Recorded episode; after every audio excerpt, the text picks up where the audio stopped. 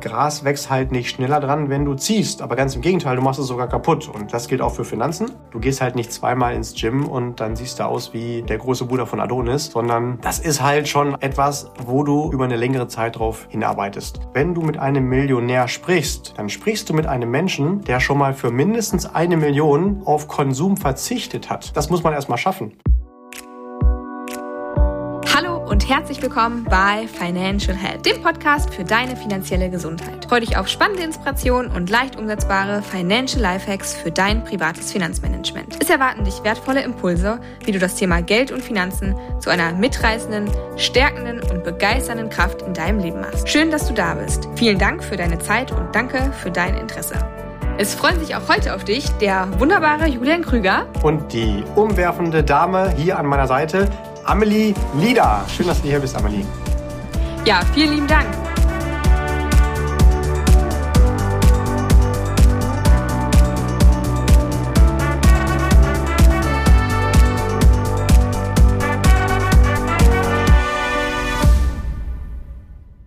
Leider sind wir auch in dieser Folge nicht physisch beieinander, aber immerhin sieht man sich auf digitalem Wege. Herzlich willkommen, lieber Listener, zu einer neuen Folge. Wir haben heute eine Folge mitgebracht aus dem Bereich der Finanzpsychologie, wie du mit Sicherheit schon mitgekriegt hast, wenn du aufmerksamer äh, Hörer dieses Podcastes bist, dass das eins von äh, Julians Lieblingsthemen ist. Und dementsprechend freut er sich, diese Folge aufnehmen zu können. Nach der letzten Folge der gesetzlichen Rentenversicherung, die ihn ja so mitgenommen hat, geht es also heute wieder um ein Thema, was ihm viel Freude bereitet. Julian, lass uns doch direkt mal einsteigen. Unsere Folge heißt ja, sie beginnt direkt mit einem der vulgären Ausdruck. Hm, wird übergepiept. mein Vermögen wächst nicht so schnell, ähm, wie ich will. Ich habe ja Verständnis dafür, dass jeder Mensch aus einem Euro so schnell es irgendwie geht gerne 10 Millionen machen möchte. Aber die allermeisten werden doch wissen, dass das dann doch nicht so realistisch ist. Mm, nimm uns doch mal mit in die Gedanken, die du hast, was die Folge betrifft. Ja, also ich kann es total nachvollziehen, wenn jemand sagt, ich möchte gerne so schnell wie möglich mein Vermögen vorantreiben. Das ist aus meiner Sicht erstmal eine sehr positive Absicht, eine tolle Motivation und es lohnt sich ja auch grundsätzlich erstmal unter sonst konstanten Bedingungen lieber mehr Geld als wenig Geld zu haben. Ja. Ja, ich glaube gleichzeitig, genau, Punkt, folgende Folgeende. Gleichzeitig kann aber auch die Herausforderung sein, dass wir manchmal über das ein oder andere Medium oder Social Media oder wie auch immer wir haben uns ja hier geeinigt, Amelie, Social Media kürzen wir nicht mehr ab. Das äh, wirkt immer komisch. Ähm, auf jeden haben Fall, wir das bisher äh, gemacht? Äh, über verschiedene Kanäle ähm, manchmal der Eindruck entsteht, hm, sobald ich mich mit dem Thema, mit der richtigen Materie, mit dem richtigen Inspirator beschäftige, dann bin ich eigentlich schon innerhalb von einer Woche finanziell durch. Ne? Also mit Sicherheit möchte das der ein oder andere Kanal, dass sich das so anfühlt und so wirkt, um halt auch Aufmerksamkeit und Reichweite zu bekommen.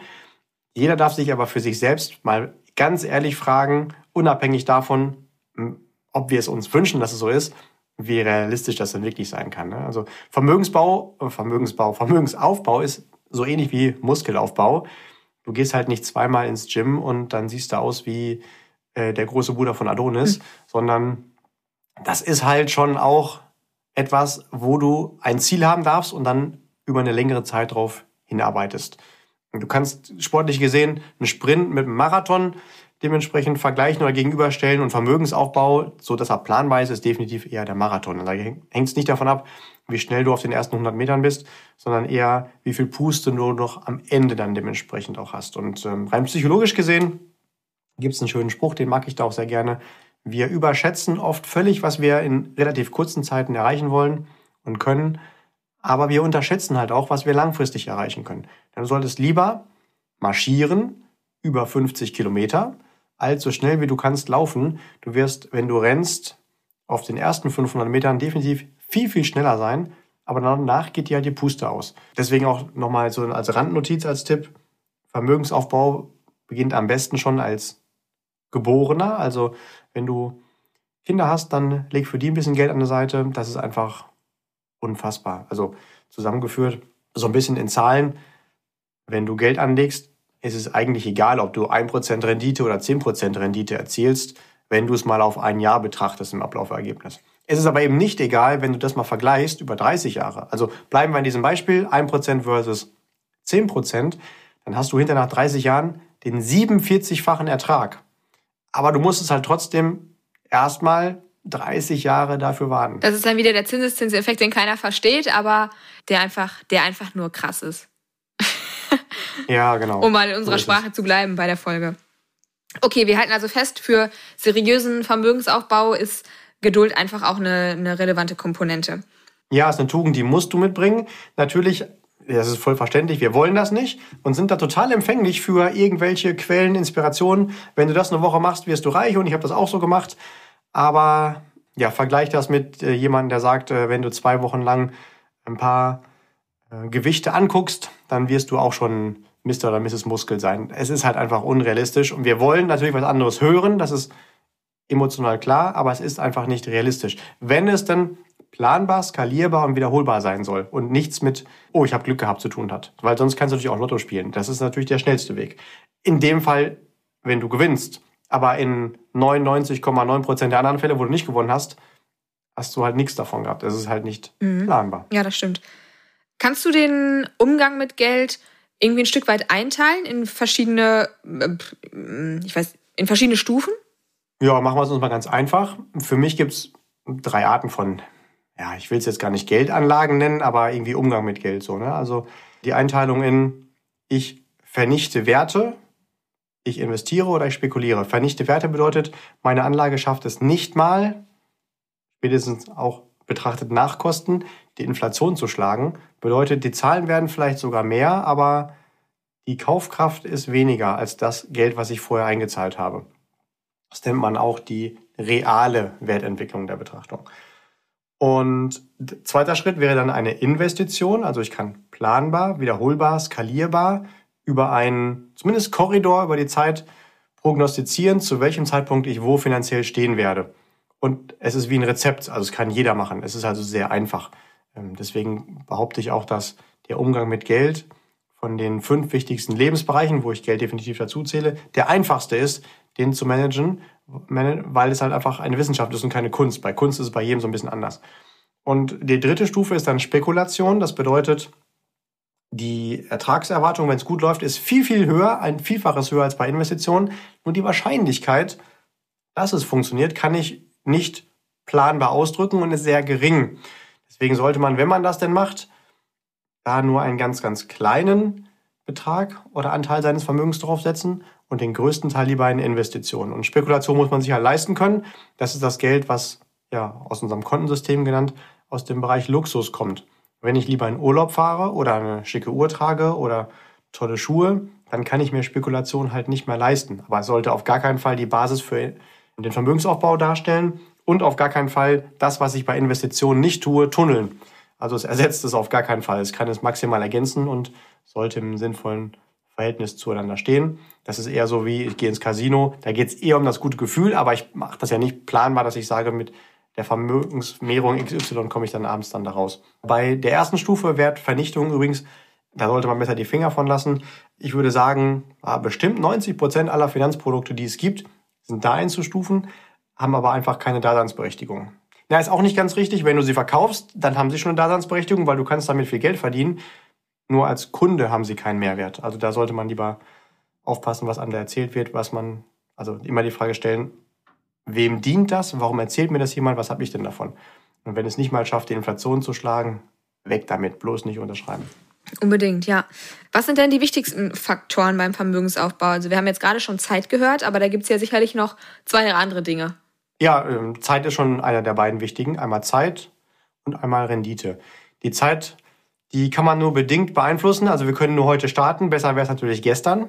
Deswegen bitte unbedingt, ähm, gerade wenn du jung bist, nicht sagen, auch erstmal genieße ich das Leben, ich gönne mir Urlaub, Auto. Ich lebe ja auch im Hier und ähm, Jetzt. Alkohol, Party. ja, genau. Also das ist ja auch alles okay nach dem Kontensystem, aber bitte nicht nur. Weil irgendwann wirst du dich äh, ärgern, dass du halt dieses, also du hast ja nun mal nur zwei Faktoren, Zeit und Rendite. Und wenn du Zeit schon verplemperst, dann wird es halt irgendwann schwierig. Rendite kannst du wenigstens beeinflussen, aber da halt auch nicht versuchen, jetzt nochmal den Bogen zu eben, also da bleibt da idealerweise bei Investitionen und geh nicht zur Spekulation, weil du kannst nicht sagen, oh, jetzt habe ich zu viel Zeit verplempert, jetzt muss ich spekulieren. Es wird halt dann nicht mehr planbar. Also Lotto-Millionär ist halt keine Strategie. Ja, ja, keine, keine planbare. Das, das ist auch wahr. Das ist halt ein Hoffen. Aber Hoffen ist nie gut für, äh, wenn man selbstverantwortlich die Zukunft gestalten will. Ja. Okay, also die beiden Faktoren sind schon mal wichtig, sagst du. Hast du noch einen psychologischen Tipp? Du spielst wahrscheinlich so auf das Thema Financial Mindset Ja, an. vielleicht. Du bist hier der Finanzpsychologe. Ja, also definitiv haben äh, Beobachtungen immer wieder gezeigt, diejenigen, die besonders schnell reich werden, werden auch in der Regel schnell wieder arm. Warum? Weil das Mindset, also wie gehe ich mit Geld um, gar nicht mitwächst.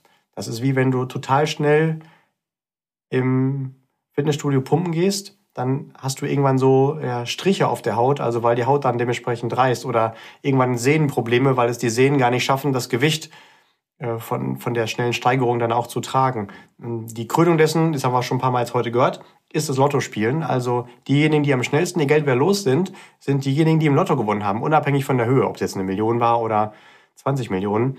Du hast ja gar nicht gelernt, dieses Geld zu akquirieren oder damit umzugehen. Das ist wie wenn du viel zu große Schuhe trägst, die verlierst du halt sofort wieder.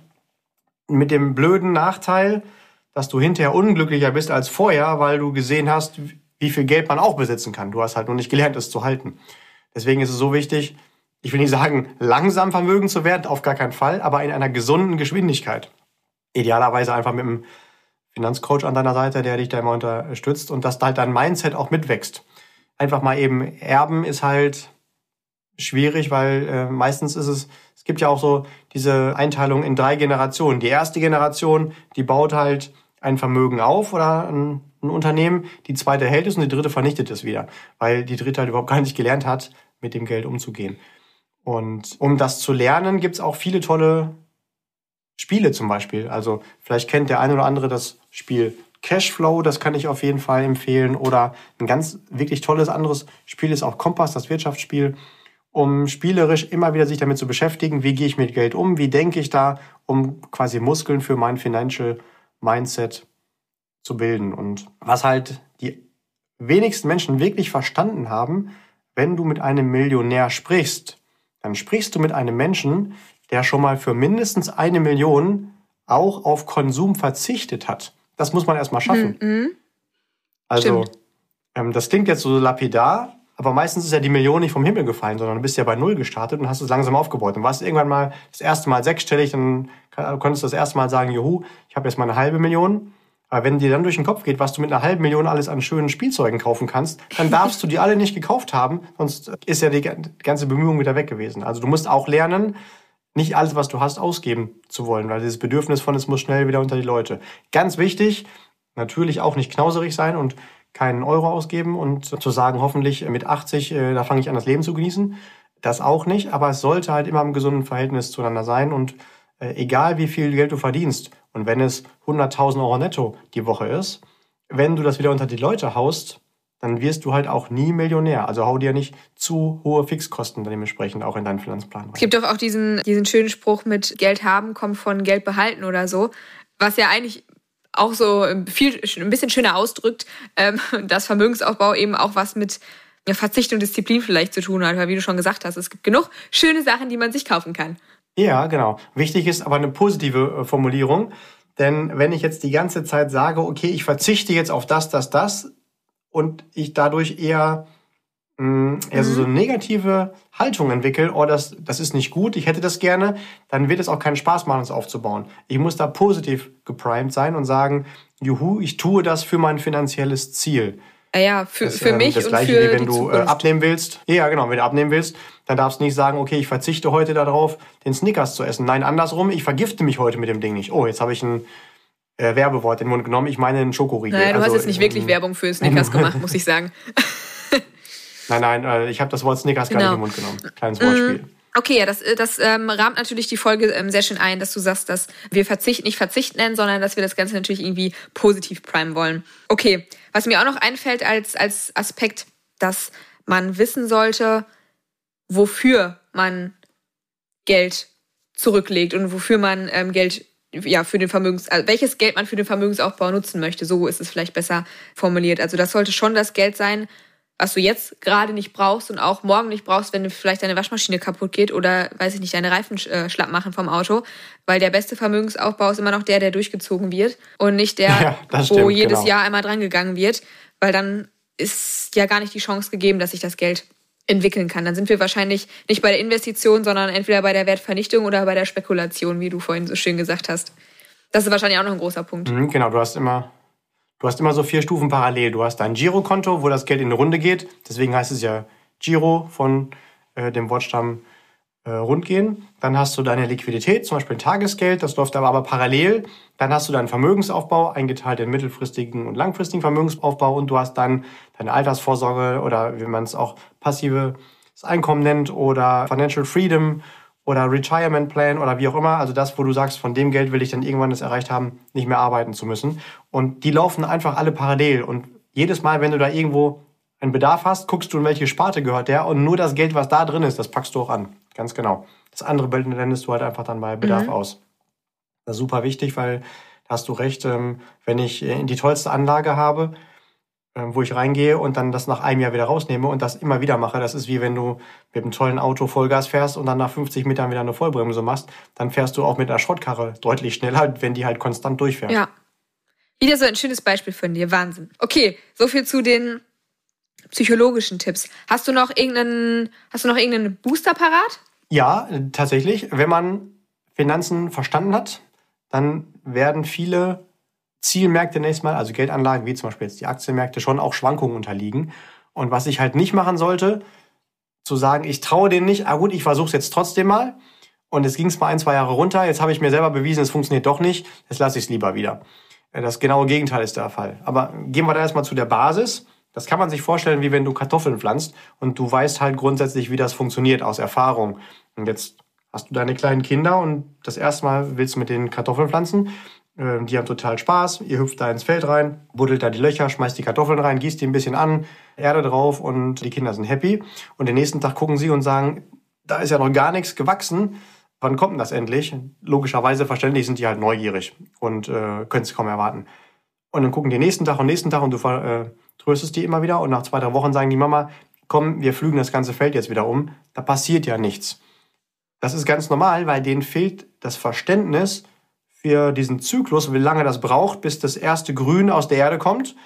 Dann der ganze, ich weiß nicht, wie man es nennt, Kartoffelpflanze, ich wollte schon fast sagen Busch, also es ist eine Pflanze, die Pflanze so groß ist, äh, nach einem halben Jahr und dann erst unter der Erde die Kartoffeln geerntet werden können. Und genau so ist es halt beim Umgang mit Geld auch. Man muss Verständnis haben für die Zyklen. Und das ist halt in der Königsdisziplin Aktienmärkte zum Beispiel so, dass ich da teilweise sieben oder zehn Jahre warten muss, bis ich die Kartoffel dann auch ernten kann. Und ich darf nicht sagen, oh, nach ein, zwei Jahren hat sich nicht gelohnt, es steht sogar tiefer das Geld, als ich es angelegt habe. Also in Worten mit der Kartoffel gesprochen. Jetzt habe ich die, ich weiß es nicht, im Mai geerntet äh, und Anfang Juni ist es kälter als Anfang äh, Mai. Äh, es wird ja immer kälter und ähm, ich schütte das ganze Zeug wieder zu. Das macht einfach keinen Sinn. Also man muss Verständnis haben für die normalen Zyklen und da gibt es diesen schönen Spruch, Gras wächst halt nicht schneller dran, wenn du ziehst, aber ganz im Gegenteil, du machst es sogar kaputt. Und das gilt auch für Finanzen. Aber wenn du es verstanden hast, ähm, dann kannst du zu diesen, anders als bei den Kartoffeln, da geht das nicht, aber bei den Finanzmärkten, wenn es runtergegangen ist, kannst du bildlich gesehen noch ein paar Kartoffeln nachschmeißen, ähm, also dann nochmal extra investieren, weil dann ja klar ist, wenn es jetzt besonders günstig an den Märkten ist, also du tolle Qualitätstitel mit einem ordentlichen Rabatt bekommst über tolle Investmentfonds, wird es, wenn es nach oben geht, nochmal einen extra Booster geben. Schön. Das ist ein, ähm, ein, ein guter finaler Impuls, wie ich finde. Ich finde, wir haben doch damit gute Infos, was die Folge angeht, ähm, rüberbringen können. Hast du noch irgendwas, was du loswerden magst, damit ich dich jetzt hier gerade nicht übergehe? Ja, auf jeden Fall, lieber Listener, wir hören uns in der nächsten Folge. Perfekt. Don't miss it. Keep growing and stay healthy, especially financially. Deine Amelie. Und dein Julian. Wir hören uns.